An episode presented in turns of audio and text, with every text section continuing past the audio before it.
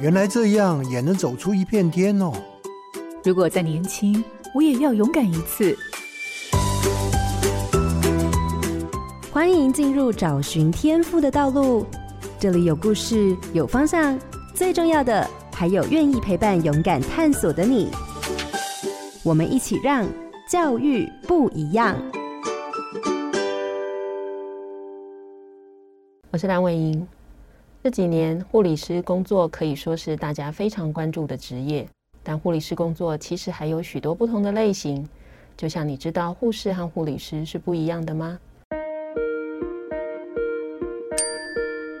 荧光焦点，认识护理师。关于护理师工作，你的认识有多少？护理师是通过国家考试认证非常专业的行业。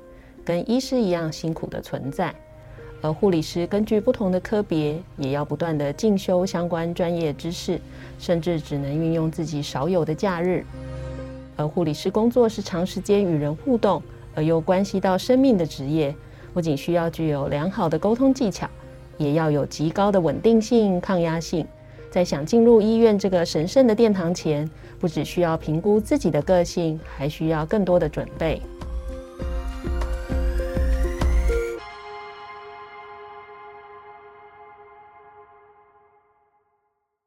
各位好家庭联播网的听众朋友，大家好，欢迎收听《教育不一样》节目。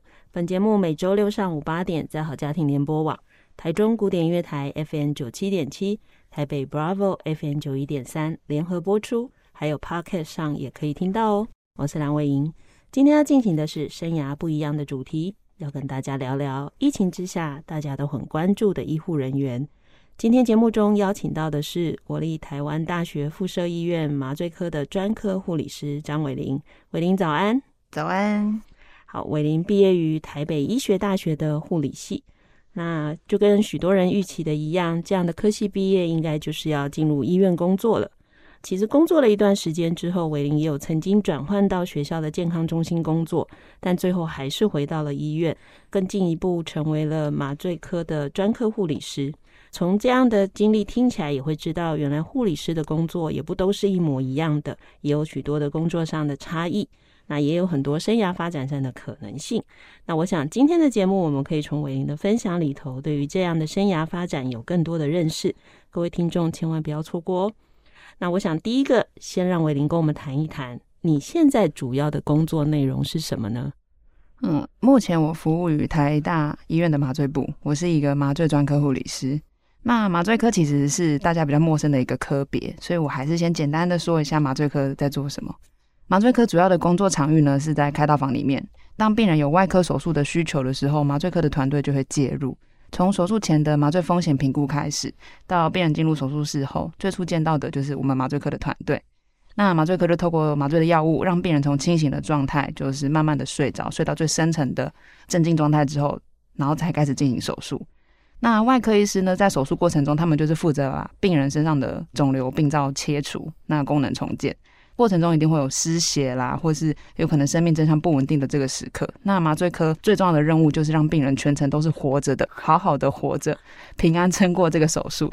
那我们麻醉科就是透过各种的生理监视器的监测，负责手术中病人的心跳、血压、血氧的稳定，保证病人不会痛、不会动，在最安全舒适的状况下完成这个手术。那团队里面有麻醉科医师，那也有麻醉科的专科护理师。我觉得我自己的工作比较像是麻醉科医师的助手，在麻醉科医师的监督之下呢，协助做各种的侵入性跟非侵入性的一些医疗处置，大概是我的工作。嗯、是很专业哈。我突然脑袋里有那个。手术房的画面，因为那个我自己脚踝骨折，也是伟林帮我麻醉的，所以应该是什么？我在那个弥留之际说，欸，你要不要接受我的访问？差不多是这样。不过真的就像伟林讲的，我从头到尾都不知道我的医生到底有没有来。因为呢，我睡着之前，我只有看到麻醉科的医生跟护理师。对，我醒来了呢，也只剩护理师。对，然 后我其实都很想问，我的医生到底有没有来？有来有保证。对对，因为实在是不晓得医生有没有来哈，好神秘这样子哈。嗯。但是确实，就像刚刚玮伶提到的，就是哎，事实上他准备好了一切。其实我们整个医护工作里有非常多的环节，但一般的病人好了，或一般大众，其实不太能够去区别那个差别。就好像很多人不会叫护理师，会一直讲护士护士，我女儿就会骂我。请不要叫我护士，我是护理师。我说有这么严重吗？说他是不一样的，我就发现，哎，护理师自己就觉得这个名称是有差别，但是其实民众不太知道这个差异。那伟林做这一份工作哈，当然我所谓这份工作，可能不是只有指台大的这份工作。你真的开始投入护理师的工作有多久了？那可以谈一下那个历程中，你从过去到现在做过的相关工作有哪一些吗？我二零零九年北医毕业之后，第一份工作是去新光医院的外科加护病房。我的服务单位是外科加护病房的护理师，大概做了三年多。之后去过一般的诊所，也有去过学校服务。然后最后因为很想念临床工作，所以又再回到台大，但是就以麻醉的这条路来走，就在台大就做麻醉。嗯做麻醉的这一份是最近的这一份，就做了将近五年，还嫩。最久了吧？对，最久 这样最久，因为你说你外科加护病房就是三年嘛，对，所以反而这份工作是比较久的。所以喜欢临床工作的原因是什么？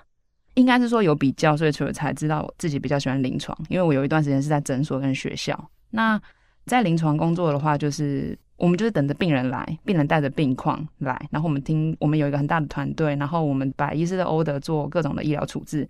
但是我在学校或是在诊所，我觉得比较像是健康促进，健康促进跟比较消极的等病人来给病人处置，我觉得这两个其实差很多。那健康促进当然人是健康人来的，以成本的立场来考量，健康促进当然是最省钱的事情，每个国家都在推这个，但是就没有那么惊心动魄，没有那么刺激。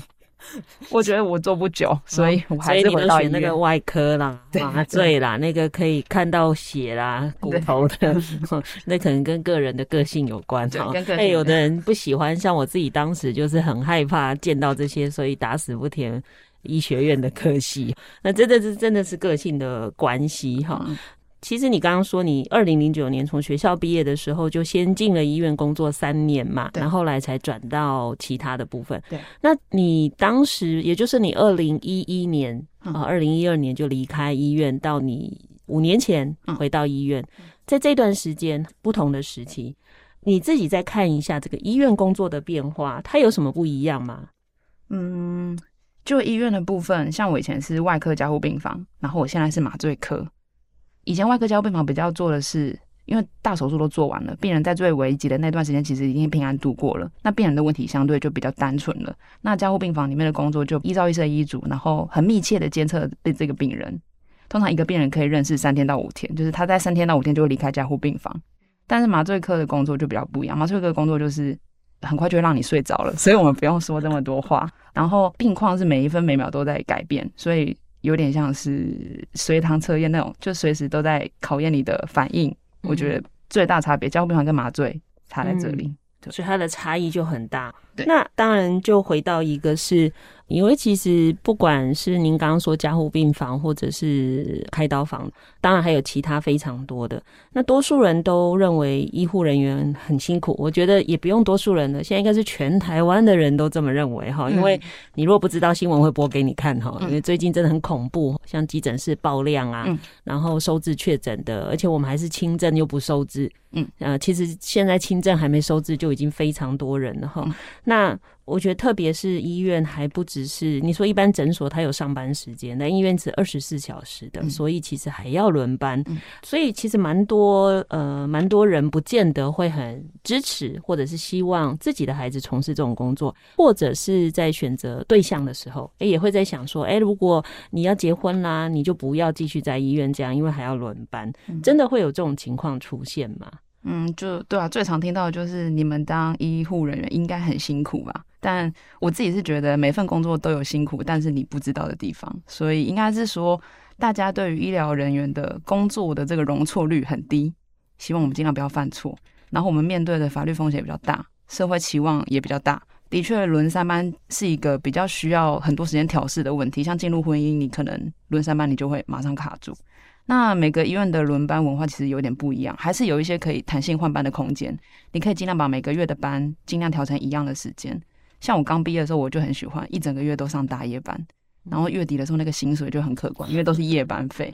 可是像我现在上一天大夜，我就要花很多时间调试，所以跟你那个身体状况也是有差。但我的爸妈们没有没有限制我们说，呃，不要走护理，因为我自己的妹妹也是走护理系，对，没有没有什么影响对我来说。目前，嗯，那你有遇过一些同事，真的是因为比如说进入了家庭或者是其他考量，不得不离开他的职场，或者是换了一个，就像你讲，可能去诊所很稳定，可是他就没有那么挑战，或者是就没那么专业的感觉了，会有这样的情况吗？嗯，应该是说，就进入家庭之后啊，像小孩问题就很多嘛。他可能上课的时候发烧，就会希望家长接走。对，那我们的请假，应该是说医院的环境就是一个萝卜一个坑。当你离开，你要临时请假，就会造成其他同事的 loading。所以，的确有很多学姐们，的确是在结婚以后，那就找了一个相对于稳定、不需要轮班、可能上班时间比较固定的工作。的确会因为这样就流失一些很优秀的医疗人员，他就没有办法待在临床，蛮常见的。那问一个比较密心的哈，不在问题内的，很坏，就真的有时候看一些报道哈，尤其是我觉得今年比较没有看见。我记得去年刚开始或前两年疫情刚开始的时候，真的就会有在讨论医院里头或者是医病关系的各种情况，也有讲过，比如说护理人员他其实那个职场并不是很健全的，会这样吗？你讲的是说，比如说，哎、欸，其实护理人员大概已经处理了绝大部分的事情，可是可能不见得得到病人的尊重，或者医生也不见得很尊重护理人员专业。你在现场有看过这样的情况吗？还是其实相对起来，现在已经改善了很多呢？呃，现在临床其实很常见的状况是，资深的学姐留下来了，中生代流失了，因为中生代就是现在正刚结婚有小孩的人，这些人医院把他培养好了，但是因为家庭的关系或者是其他因素，他离开了，所以这段就是一个空窗。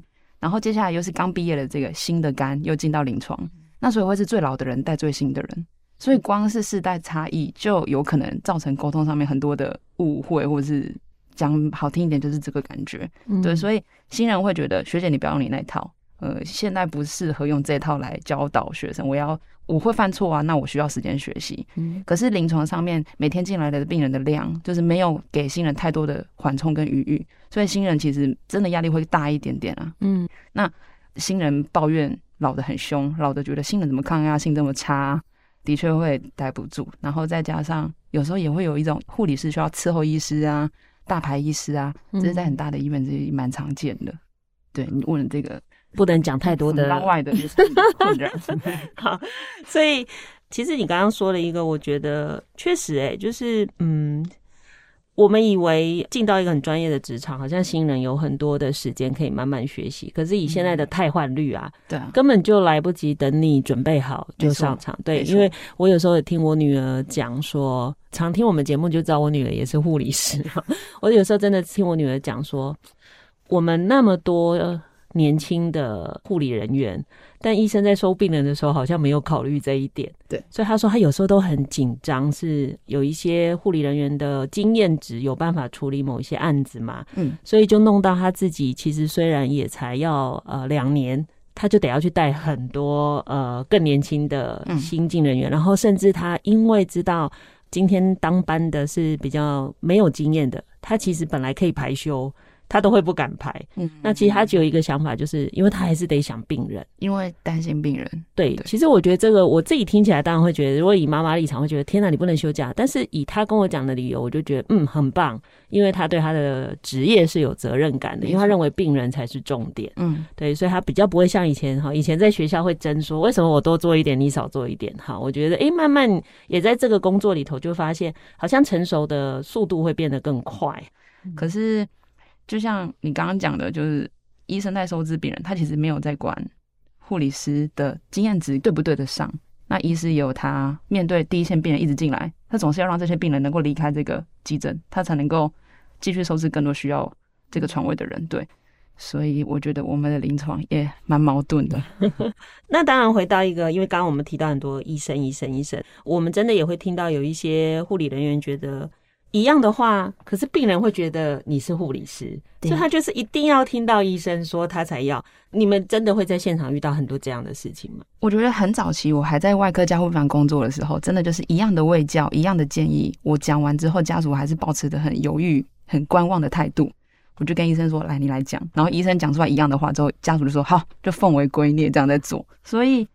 呃，以前很常见，但是我现在走到麻醉科了，我现在跟家属讲话的几率非常的低，他一下就睡着了，所以我自己现在我没有什么特别的感觉啊。可是有一个比较特别的点，就是像现在社群媒体都很发达，除了医生之外，护理师、医检师这些人也其实都很容易在社群媒体上建立自己的影响力啊，他们有自己的部落格啊什么的，然后大家也有更多认识医疗产业的这个机会，各种节目啊都有在介绍。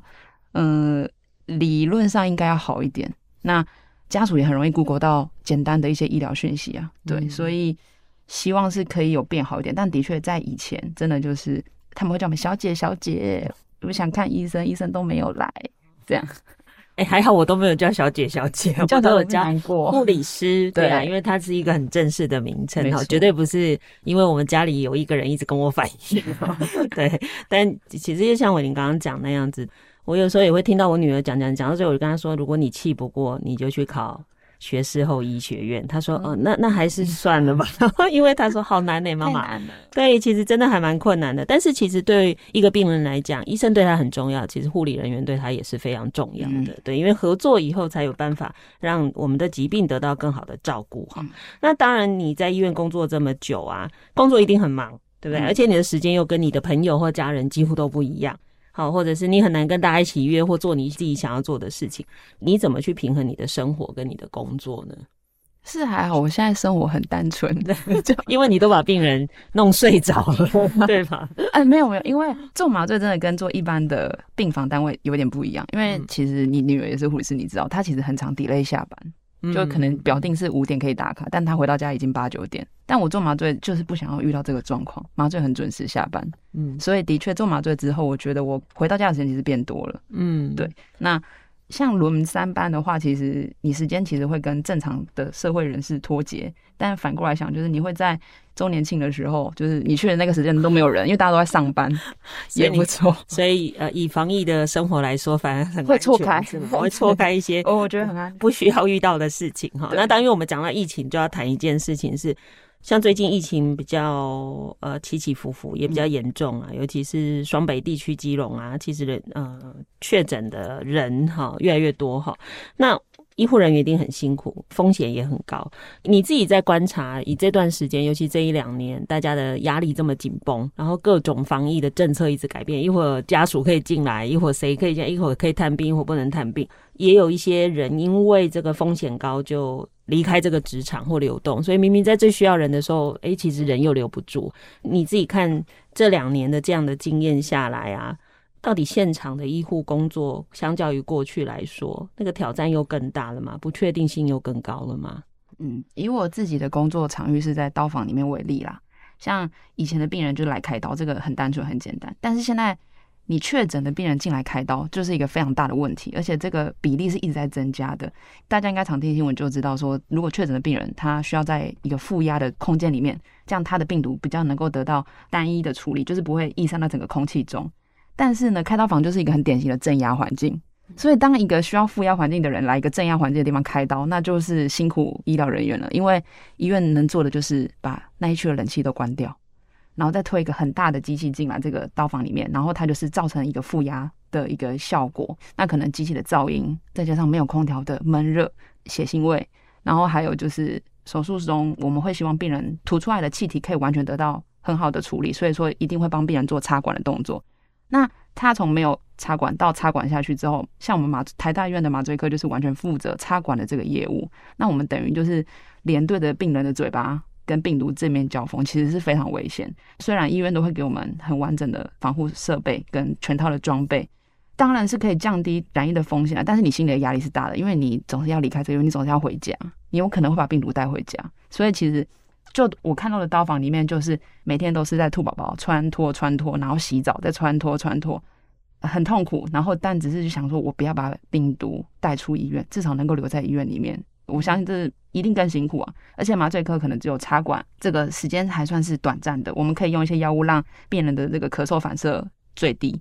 但是更辛苦的是外科医师，他可能开个骨折，然后你之前开过，开个骨折，他要抬你的腿，然后那么闷热，没有冷气。滴着汗，他的视线都是雾气，但是他必须把你的手术做完，他还对你交代。所以我觉得所有的医疗的人员、刀房里面的人、刀房外的人都非常的辛苦。嗯嗯，对，这个可能也是大家没有看见哦，因为这不是记者会拍到的部分，记者只会拍到满满的急诊室的人，但事实上对所有人的工作来说，其实都增加了很大的困扰跟辛苦。当然，也同时会遇到一个问题是，呃，就像你讲，你在开刀房你不会遇到嘛，但是你应该有很多朋友是相关的，或者是我们在护理间也会听到其他部门的护理人员在提。我觉得家属应该情绪又更多了，嗯，就是说，我们不只要面对工作上更大的压力，其实从过去到现在，护理人员好像同时还要处理的是，在那种不确定病况、跟不确定会怎么治疗、跟不确定是否能复原的情况下，家属的那些一大堆的情绪，甚至病人的情绪，你们通常是怎么去应应这样的事情？对，家属通常是先推医生去，哎，很好，就是因为毕竟毕竟这个医疗的计划，但是对我们是共同拟定，对，但是当然是由医师好好的跟家属做说明。那你也可以理解，他就是不确定，他才疑问那么多嘛。那所以他只要得到答案了，他就会比较放心，情绪就会稳定。但是这情况是很常见的啦。但我们就是我们会有医生先跟家属好好说明可能的状况，可能遇到的风险。然后你愿意承担吗？那如果说呃风险发生了，我们就是尽全力救治你。那情绪从以前到现在，家属的情绪一直都是很很让让我们很纠结的一块。因为不管你做的好，做得好，谢谢啊，但做不好，感觉好像又明明风险跟你已经提好的在前面，但是事情每一个人的状况就不同。遇到非他理想要看到的状况的时候，他可能就把气发在。第一线的医疗人员身上 是，而且医生开完刀就不见了，哎，所以就是又是护理人员的，有可能，嗯，常常会这样哦。就像我那时候住在病房所以，一直问我的护理师说：“我看得到我的医生吗？” 好，我觉得护理人员，我自己这几次哈，两次嘛，开了我的脚踝跟拔钢钉，我觉得我们的护理人员整个脾气呀、啊。跟应对真的很好哎、欸，就是因为我觉得大家可能已经越来越能够理解病人在什么时候会出现什么样的心理状态哈，那也也真的是蛮辛苦的。那我想这一段刚刚听了伟玲简单去分享他目前的工作跟他的看见哈。那当然，我觉得，因为我们其实节目在前面曾经也有访问过台北医学大学跨领域学院的院长，那院长其实也提到了，其实现在的医护的人员他有很多不同的职业的生涯的可能性。他说他们其实也辅导过。护理师或者护理系的一些研究生，他们其实也在做创业，所以有太多的可能了。你自己在护理界这么多年的观察，你觉得这份职业或这个产业有什么变化呢？我刚毕业的时候是二零零九年，然后那时候我印象很深刻。我进我们单位的时候，我是我们单位其实不缺人，但是因为我在那个单位实习，护士长觉得我很棒，所以就把我留下来了。所以当时是超级满编，也就是说在那时候还没有护士荒。那时候台湾刚毕业的人不会想要冲去美国，不会想要冲去英国当国际护士什么的，所以我觉得最大改变应该是从以前，你看像我这样，他可以硬满编把我收下来，到现在每一个单位都是处于人力是负的这个状态，这是我觉得以前到现在最大的差别。那这件事情其实又跟护病比，其实是很这件事情也讨论了很多年。那反正。台湾现在病房就是一比七到一比八，交病房就是一比二到一比三人力，就是在前面有提到嘛，就是中间很优秀的人其实都已经流失了，剩下很老的跟很小的。然后呢，再加上病人病况越来越严重，那我们没有那么多时间等新人成熟，断层的问题，再加上抗压性差，呃，老的觉得小的抗压性差，然后新的觉得。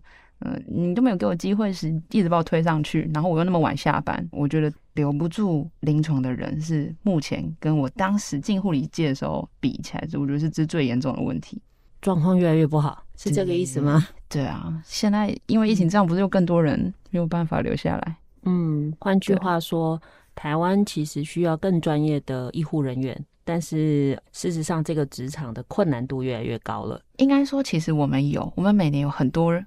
很好的护理系学生毕业，嗯，然后考上照了。但是问题，哎、欸，之前我有看过一个研究，但是数字其实我忘记了。反正就是，实际上从护理系毕业的人，跟实际上真的在医院上班的人，落差是非常大的。嗯、那就是可能去国外读书，然后，对对，就是台湾的诱因不够，留不住这些辛苦训练好的人。嗯，我记得我女儿大学毕业的那一年，她就是暑假要考试嘛，她就跟我说，那一年其实最后国家考试取得证照的八千多人护理师，对对，可是实际上真的进职场的，也许真的没有这么多人。对，好，另外又像你刚刚讲的，好像有不少的人会选择到国外去工作。嗯。到国外的护理师的职场环境真的又比较好吗？主要是钱很多，非常多，就一样不好，但是钱比较多。呃，他们是这样吗？呃，他们对于护理师的尊重，当然一定会比亚洲国家再高一点。像我有朋友在美国做护理师，澳洲、英国都有，但是他们觉得最明显的就是薪水可能是台湾的两倍到三倍。当然，当地的物价你要考虑进去，但他们的物价还是很高。但是得到了尊重，跟你的权限跟你能做的事情，你会觉得你更多。台湾的护理师好像都是医生开医嘱嘛，嗯、就是医生决定做什么，那你就是只能依照他的决定做。对，即便你觉得好像这时候做这个决定不见得是最好的，因为有时候护理师在现场久了，大概也能够理解每一个病人状况，他会觉得好像应该用别的处置更好。可是当医生决定怎么做，你好像就只能这样处理。那在国外的话，护理师可以决定事情吗？这个有我有点好奇。嗯应该是说，在国外，你要能够下到这些决定之前，你要有这些医学背景支撑你。所以说，通常去了之后，他们会再次的 training，然后让你这方面的医学知识都已经很充足之后，再给你下决定的权利。对，那台湾就是人就已经在不够用了，一毕业就是进职场了嘛，进职场你就菜啊。那当然，有时候像你讲的，会遇到会质疑医师的处置是不是正确的时候，我的状况是，我觉得医生是可以讨论的。他可以说服我，他这样做更好，那我也可以说出我的想法。有些医师其实是可以讨论的啦，但当然是可能那是因为我已经在麻醉部了，也许我在病房能够互相讨论的机会就会再少一点，因为病人太多，没有那么多时间让你去审视你每一个处置，嗯、也许是一个原因。对、嗯，所以如果就你现在自己这样看啊，如果他今天这个情况真的要改善，可能需要做哪些努力？我觉得是。嗯，我觉得从大学护理系的这个四年的这个训练的过程中，其实就可以训练学生。你虽然是护理师，但其实你能做的其实远比你想象多更多。嗯，给他更多的呃实证教育的基础，然后让他知道说，呃，你在临床遇到的病人这么多，然后再配合国外的这些 paper，让他知道说，你应该勇敢说，你知道也许有别的方法可以做，然后。你要知道，护理师不是只是医院的最低层，而是你是整个团队决策的其中一员。从我在加护病房的时候，我的单位就一直给我这个感觉，就是你不是只是护理师，你是共同决策的其中一个成员。你有办法发声，当你遇到你觉得不合理的状况的时候，你是可以提出讨论的。我现在在麻醉部工作也是一样，就是我们跟医生的关系比较像是团队，我会觉得比较受尊重的感觉。那这时候，当我受到这个基本的尊重之后，我有想法我就敢说出。那当然，你头脑有东西，所以说。你自己的吸收薪资跟国外的最新的这些医学的的做法有没有跟上？这个也会影响你敢不敢大声说出你的想法，让让我知道说我是团队的一员。嗯，这真的是临床以后遇到不同的医师，有不同的风格，不同病房的气氛，的确会有人会觉得哦，我不敢讲。嗯，所以应该说，伟林刚好遇到的是一个还蛮正向的一些工作环境，对，所以会让你可能对自我认同也比较高一点。对，因为某个程度上，真的我我也会听到有一些护理人员会一直有一个过不去，就是他没有被尊重。对，嗯，他好像就是一个被使唤来使唤去的人。那如果是这样的话，当然我们就留不住好的人才。当他人生有其他选择的时候，他就会去衡量。哪一个选择对他反而是比较有利的？但是他对台湾就是一个很大的损失。对，因为事实上我们培养这样的人才其实是耗了不少成本呢。嗯，因为事实上也要做很多实习工作，然后在临床上那么多的老师要直接的指导，所以其实大家应该要更珍惜跟看重所有在现场工作的这些医护人员。那当然，另外一个就是。我自己小时候，因为家里有亲戚是医生，所以就会看到他明明已经当了医生，但他还是在上很多课。嗯，然后好像时间到也要换证。嗯，那我会发现护理师也是要时间到就会有一个换证还是检核嘛。所以其实除了临床工作以外，护理师好像每六年每六年也有换照，这会让护理师有一定的压力吗？嗯嗯。每个医院做法大概都大同小异。如果你工作场域就在医院内，那医院本来就会定期办在职教育，有有些是法令要求一定要有两性。环境教育怎么跟学校一样，一模一样的东西？生命教育、环境教育啊，性别平等啊。对，我会觉得啊，如果你要我叫我六年换一次照，然后这些学分都紧扣着我的临床表现，可以让我的水准提升，那我觉得我愿意花这个时间。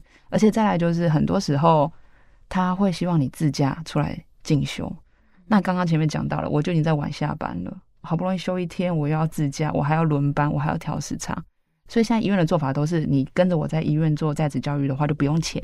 那你自己选你自己可以的时间，你去外面上课，那可能就要一点学分费，的确会比较痛苦啊。是，就是刚刚伟林讲的自驾，就是你要用自己的假对去上班。其实我会知道这件事，也是因为我自己我小孩的事情那样，这个妈妈是不是参与很深？没有啦，就是刚好她很爱聊，哎，我才发现。本来休假就不多，然后我又要把假拿去上课，因为他几乎每个礼拜都会有固定的课。嗯，但事实上我又发现那些课反而是很必要的。比如说我女儿最近在上的，好了，她在上的课就是儿科的加护病房一些中重症的一些处理方式。这个东西当然对他目前的工作就很有帮助，所以他一看到就很想上，因为他现在就是在儿科的加护病房。诶，但他确实就是会用到他。上班的时间，那你就是要把这东西排进去。当然，也许这也是一个我们可以说他职场里头的另外一个压力，就是你会有面对病人，你很想要具备的能力。我觉得相信不是医院不想让你去，而是医院也有人手上不足的考量，然后他又需要你有专业能力。可是医院又不是慈善事业，他还是有经营成本的考量。感觉起来就是环环相扣，变成有一些事情好像就打死结了，就有点过不过去这样子。哎、嗯，当然我们讲了这么多，会不会听众听完就更觉得好？千万不要让自己的小孩进入护理师哈，不要缺人。哦、对，不行不行不行。第一个很缺人哈，第二个哈，我还真的觉得它是一份会让一个人成熟很快的工作哈。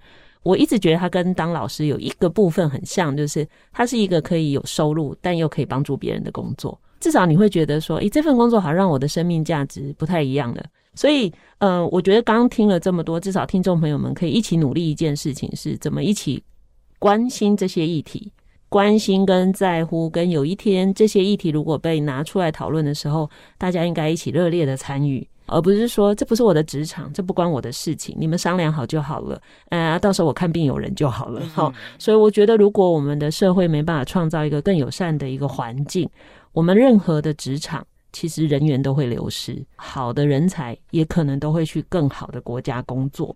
我讲这个是每一个在台湾生活的人都应该有的责任，好让台湾变成一个更好的社会。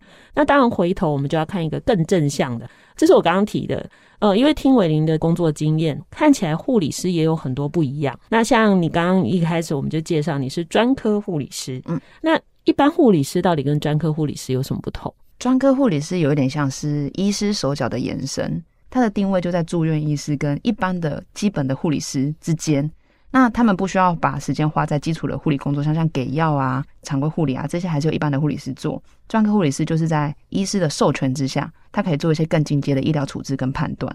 那当然也是一样，就是你必须先可能参加一到两年的这个专科护理师的这个训练课程，学完之后再去考试。那考照率也是非常低，非常难考。现在。专科护理师大概就是比较常见的，就是在病房，他好像可以帮你换药，帮你做一些基本的，就是他可以做医师的医嘱，只要在医师的授权下，他就可以做。这样就是弥补医生可能没有办法常常在病房的时候，专科护理师就做这个动作。那我自己是麻醉的专科护理师，麻醉是比较新的，我是第一届，我考过了第一届，这是一个新的一个转型的一个执照。如果是从麻醉的角度来看的话，麻醉专科护理师跟麻醉护理师，其实在我自己临床执行业务上面，并没有太多的差别。对，可能因为我们这个执照比较新啦，但在病房的话，你可以很明显的感受到专科护理师是一个很重要的存在，因为现在人力真的是不是很够，很需要这样的学姐。嗯、对，我其实也是这两年才发现有专科护理师哈、嗯，除了因为是伟玲她。处理麻醉，我的麻醉这个事也是真的是到病房之后发现，哎、欸，帮我换药的是专科护理师。平常的护理师就真的是给药，然后定时来了解你的生命迹象，对吧？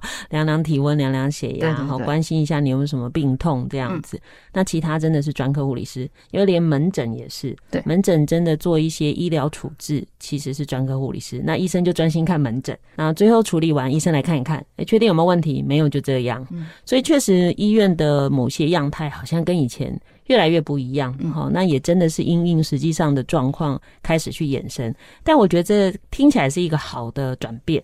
就像你刚刚说的，护理师其实可以做很多事。嗯，所以事实上相对起来，他就是一个工作属性不太一样的护理人员。嗯，但是他至少可以做一些比较专业的事情。那当然，回到以另外一个问题，就是你刚刚说你很喜欢在现场有这些挑战，那中间为什么会想离开？第一份工作是在星光加护病房，然后那时候觉得好像也可以看看外面，因为你从刚毕业第一份工作就是进临床。我对于临床外的就也会有其他的疑问跟想象，那反正那时候也觉得自己还很年轻，趁年轻的时候转换，所以那时候就离开了医学中心，然后去过诊所，去过学校的健康中心服务。转换的结果就是我更确定我很喜欢临床。那样的工作比较安定，但比较无聊吗？比较诊所跟学校的工作，比如说学校好了，我会觉得可能就像你刚刚讲的，我一直都遇到很不错的单位氛围，所以说我一直觉得是一个团队。但是像在学校，我只有自己一个人。当发生事情的时候，我会觉得校护是一个很孤独的职业。就是当你需要更多的专业的团队的时候，没有人，现场就是只有你，可能只能送医。对，所以我自己在做校护的这三年，自己就跑过很多次急诊，但其实你会觉得那个问题没有这么严重，但是你需要给家长一个交代。对，我会觉得在学校太孤单了，对，然后而且你会遇到的状况，小朋友现在骨折的几率好高哦，都不太晒太阳，不太运动，打个躲避球就会骨折了。我是送过两次，所以我觉得我学校只有我一个人，我会觉得这个团队我上了不安心。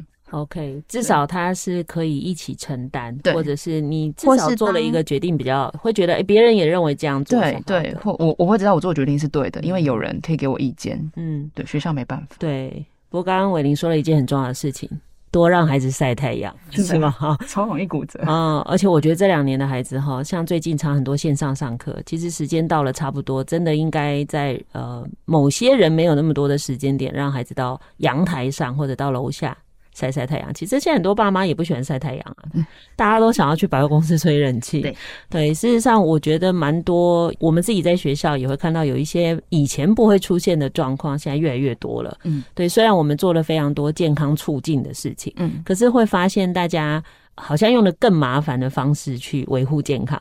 其实以前的维护健康方法很简单，你就是该吃的东西吃，然后该睡觉的时候睡觉，反正就到外面跑来跑去，也不用玩很高级的东西，反而都健健康康的哈。嗯、现在反而健康怎么变得这么困难，又要花很多钱，很刻意，对对，就变很刻意做这个事情。好。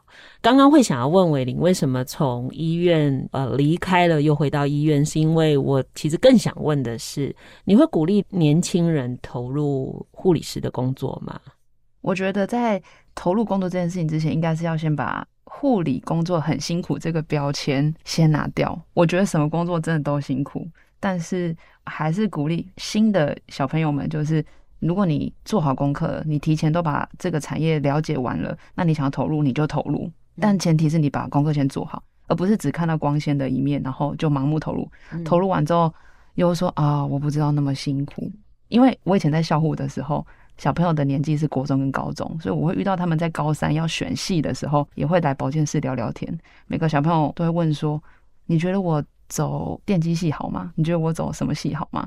我每次都会问说：“那请问电机系是做什么的？”小朋友都答不出来。是他说电机很听起来很好听，但是他们其实没有。把功课做好，所以我觉得年轻人做什么都好，只要他愿意，只要他努力，我觉得都一定会有好结果。只是呃，先了解清楚，不要最后转换跑道的理由只是哦，我没想过这么累。初衷很重要，就是如果你很喜欢，你很努力，就一定会做得很好。还有就是一定要记得，因为当护理师不一定能嫁医生。哎，对，这个真的很重要哦，哈，因为伟林跟我说。很多医生在大学都有医生的女朋友了，哎，所以你进到医院里很难，来不及了，对吧？他们都已婚了，真的很多很早就结婚了哈。我觉得这很重要，对不对？哈，记得不要因为想要嫁医生跑来医院当护理师哈，这个是非常重要。会不会突然这样，因为就变少学生了？应该不会了哈。OK，那另外一个就是除了想清楚以外，到底要做护理工作，他还需要什么样的人格特质？课本就是写耐心、爱心跟包容心，所以你要走护理前，这三个是基本。可是我觉得，像我走麻醉，麻醉还是属性算外科，我觉得就是你要有足够的勇气、快速的反应跟抗压性，然后不要玻璃心，因为每天都会犯错，你犯一个错你就站不起来了，你明天怎么上班？所以每天被骂是好像是常态，但是你要知道，骂你是因为我们要保护病人。方向对了，你被骂的东西一下就过去了。然后像我走麻醉之后，我觉得感触最多的就是勇气这件事情。因为以前其实都遇到很好的团队，都被保护得很好，但是有时候在手术过程之中，病人的生命真相真是一直在变化。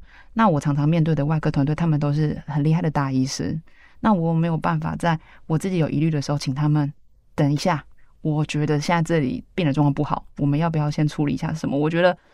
呃，来到麻醉科之后，训练的是我这方面的勇气。我知道我有本，我就敢跟他讨论。当然，也是我把我自己当成团队的一部分，所以我敢这样发声。好，所以要有抗压性，要有勇气，嗯，对吧？哈，抗压性真的很重要。嗯、我记得有一次我跟我女儿在讨论的时候，我就说啊，那个吼护理系的面试啊，其实要试试看他是不是真的有爱心啊。就是给他一堆病人的会务，叫他从里面拿东西出来，他就知道天哪，我以后要做这种工作吗？我女儿说有这么恐怖吗？我说，但好像蛮能够 去考验出说，这才叫做职场。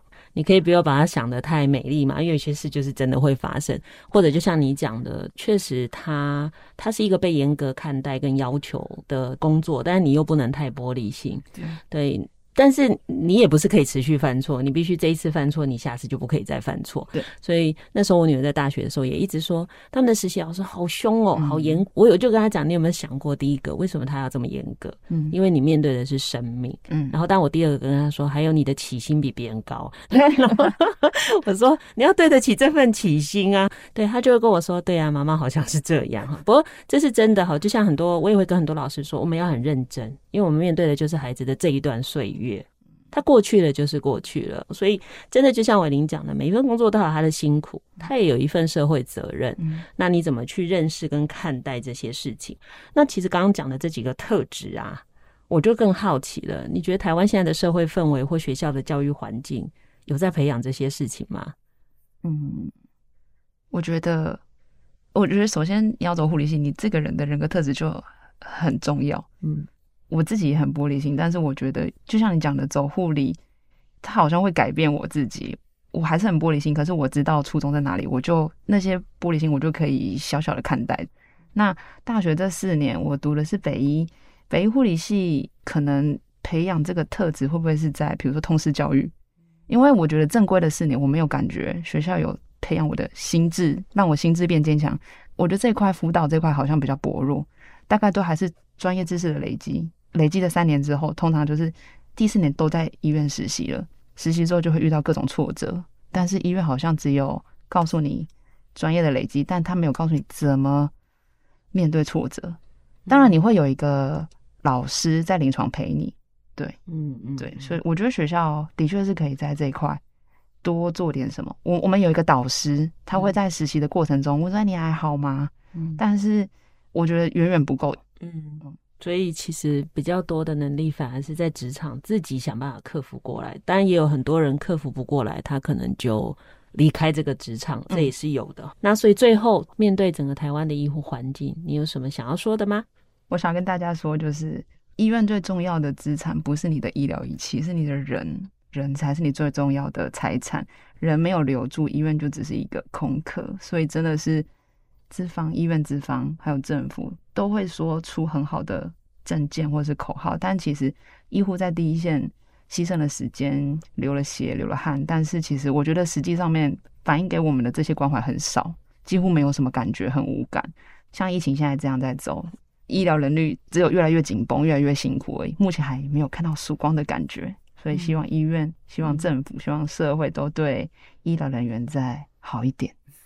好，所以伟林说的好，不是钱，伟林说的好是能不能多一些关怀。没错，也就是说，刚刚他最开始也讲过，我们犯错的时候都不会少了嘛，但做对的时候好像是应该的哈。嗯、我想这个真的很重要哈。其实学校老师也常有这种感觉，好像把孩子教好就是你天经地义的事情，但如果孩子出了一点点错，天哪，这老师好像犯了滔天大罪。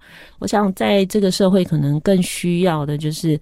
把对于别人的了解、别人的感谢说出口，社会才会越来越友善哈。那大家才会越来越知道我们的付出跟投入是为了什么。今天很感谢玮伶很深刻跟丰富的分享。